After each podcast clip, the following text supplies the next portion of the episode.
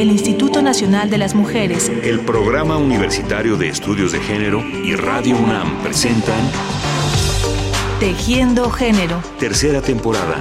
Porque solo a través de la equidad podremos construir una sociedad más, justa.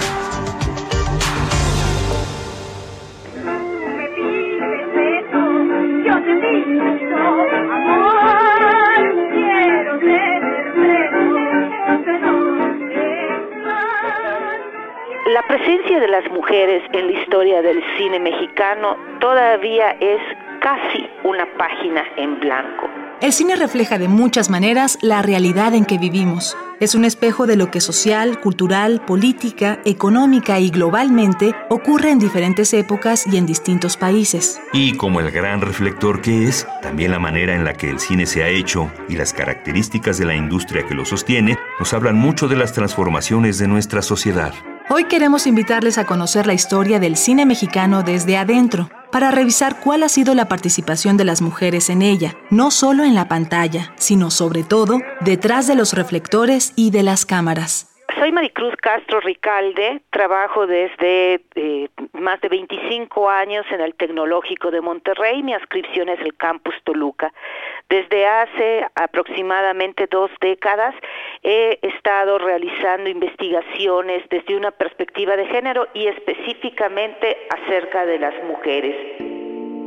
La doctora María de la Cruz Castro Ricalde es profesora, investigadora, escritora, así como crítica literaria y cinematográfica. Ella nos acompañará en esta ocasión para entretejer este interesante tema en el que las mujeres y el cine mexicano son protagonistas. La presencia de las mujeres en la historia del cine mexicano todavía es casi una página en blanco. ¿A qué me refiero? A que muchos de los materiales se han perdido o todavía no se han localizado. Y la otra es que justamente en la primera década del siglo XX, las distintas maneras como se concebía el cine, es decir, una persona era al mismo tiempo el productor, el director, el camarógrafo y algunas veces el protagonista en el caso del cine de ficción.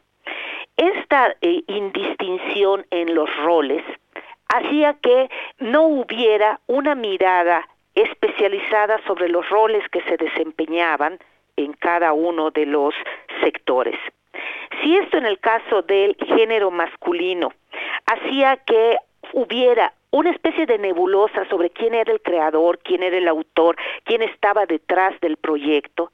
En el caso de las mujeres se agudizaba aún más porque era muy difícil concebir que fuera una mujer, o sea, si hoy pensar en una mujer empresaria apenas se está normalizando, imaginemos lo que pasaba hace un siglo en cuanto a la posibilidad de que fuera una mujer quien generara proyectos cinematográficos.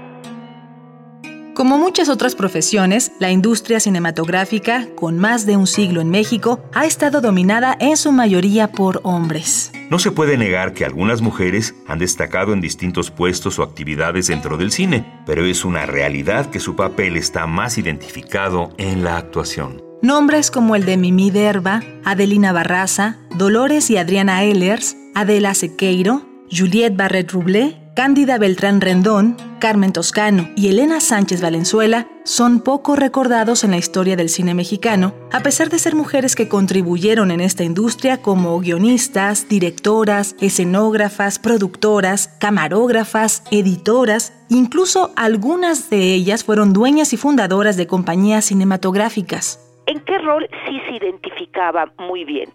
En el rol de las intérpretes, es decir, las mujeres que destacaban en los escenarios populares, que destacaban en las carpas, podían tener una especie de tránsito hacia las historias de ficción cinematográficas.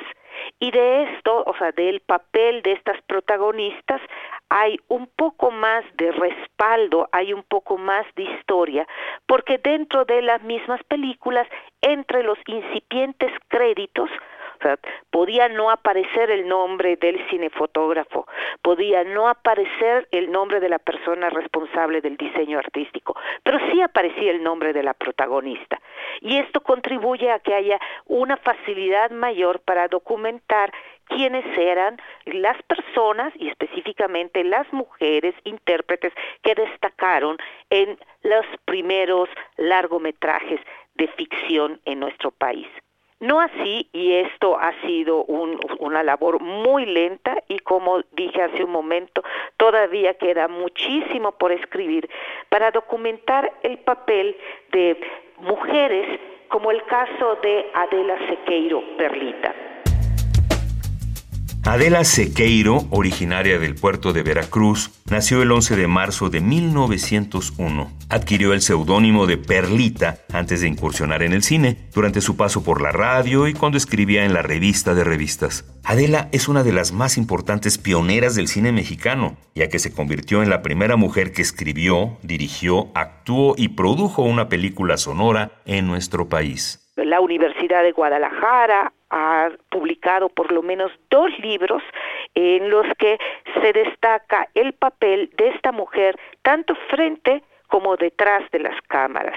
Por lo tanto, el caso de Adela Sequeiro permite pensar que no era algo totalmente excepcional.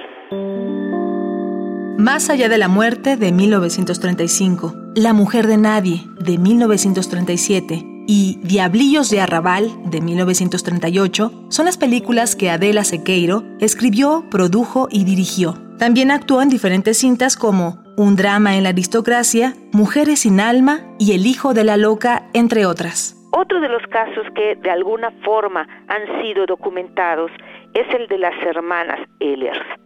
Estas hermanas, sobre todo, su papel es enormemente interesante porque desde el Estado, es decir, desde una función eh, asignada y pagada por el Estado, promovieron la producción cinematográfica y específicamente su propia producción.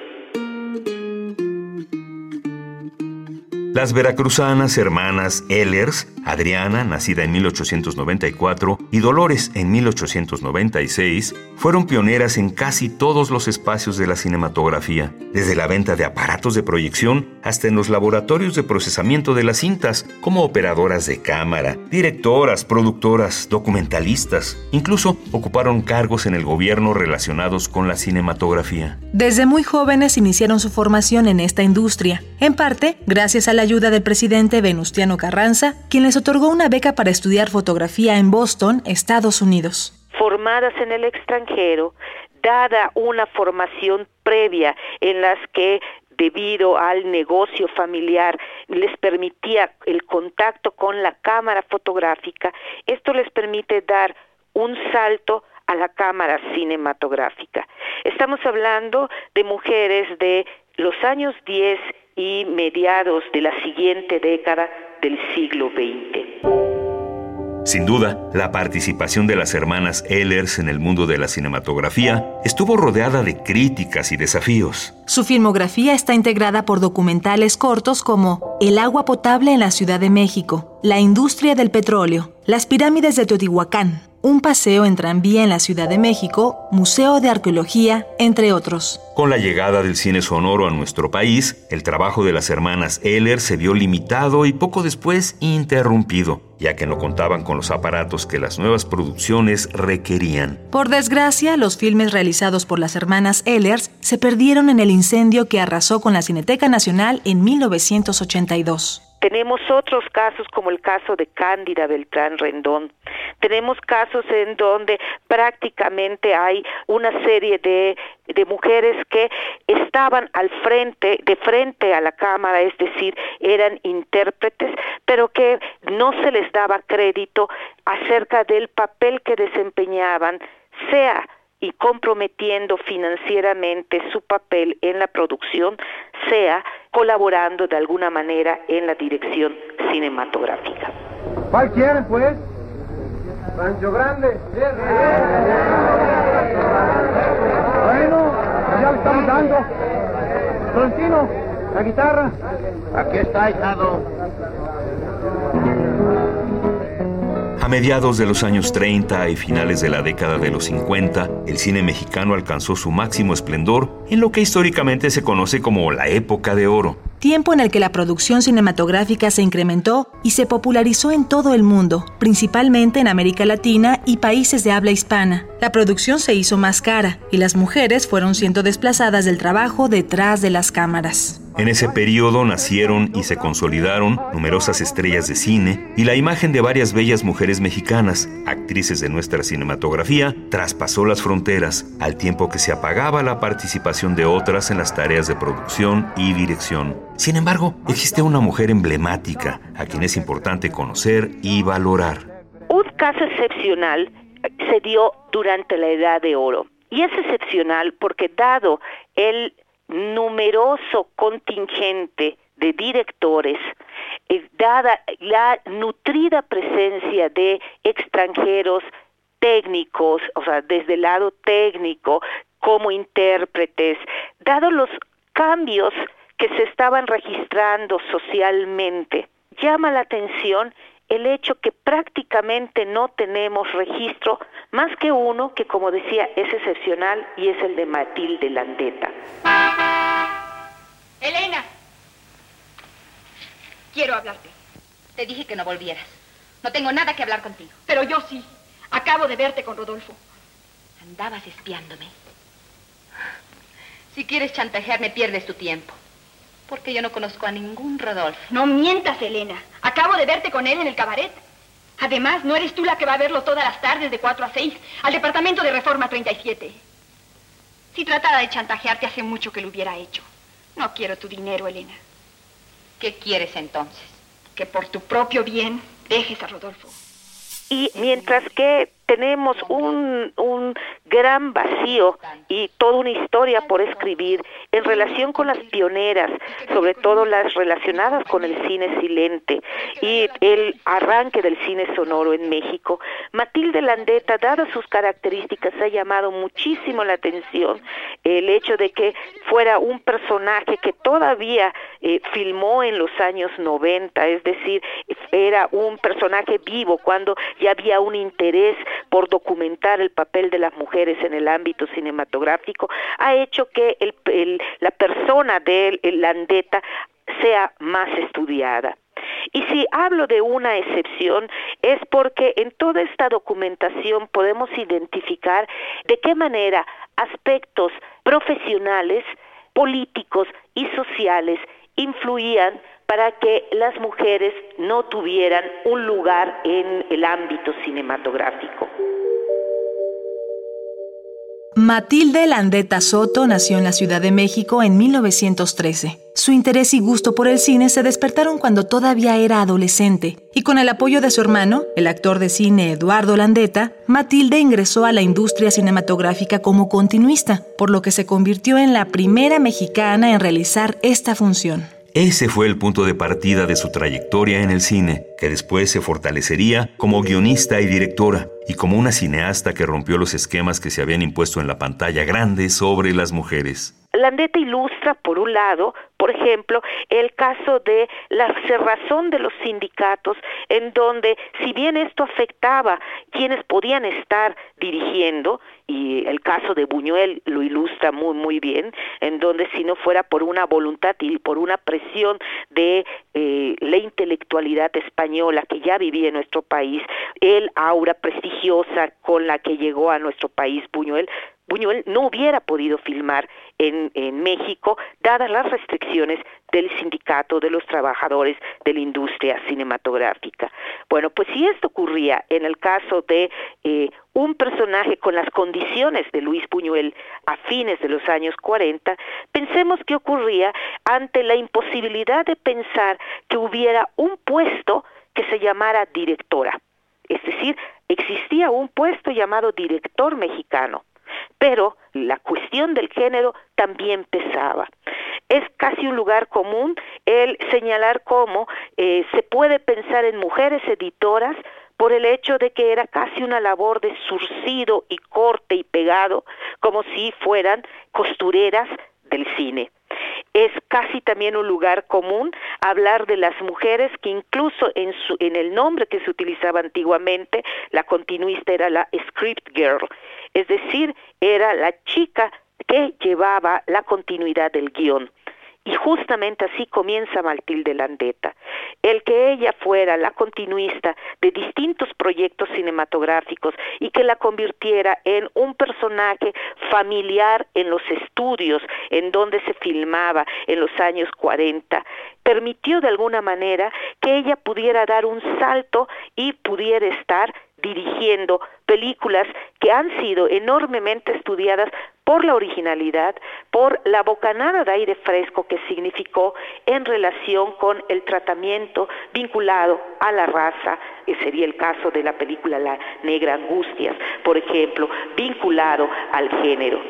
Cosas de los hijos, Antón. Quiero que hablemos. Rito, mi hijo, ya está en sazón y busca compañera ha escogido a la Angustias.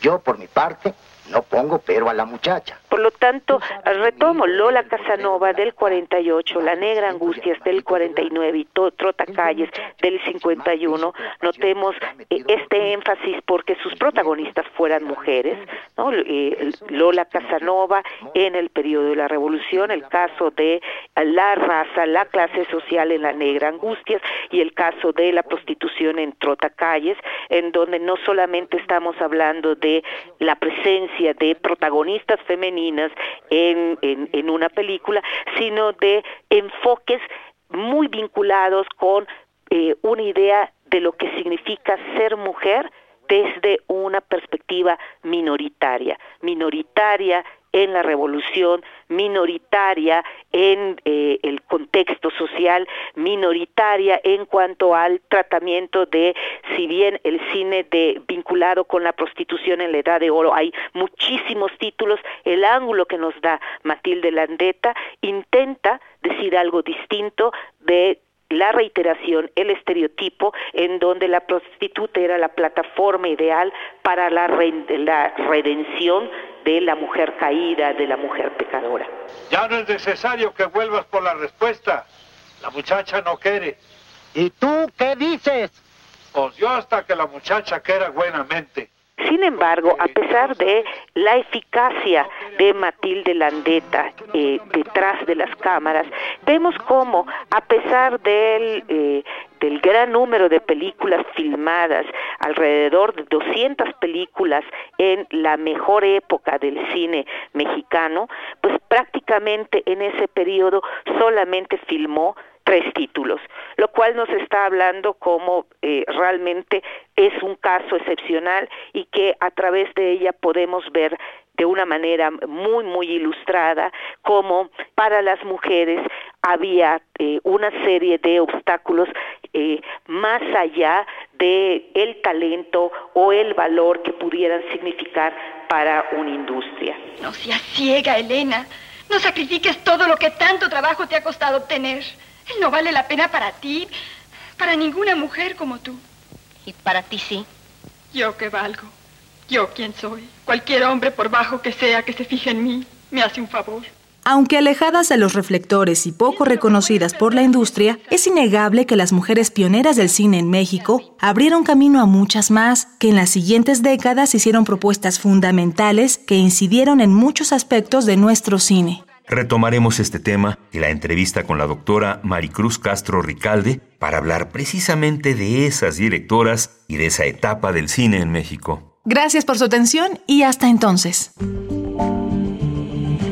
El Instituto Nacional de las Mujeres, el Programa Universitario de Estudios de Género y Radio UNAM presentaron Tejiendo Género. Tercera temporada.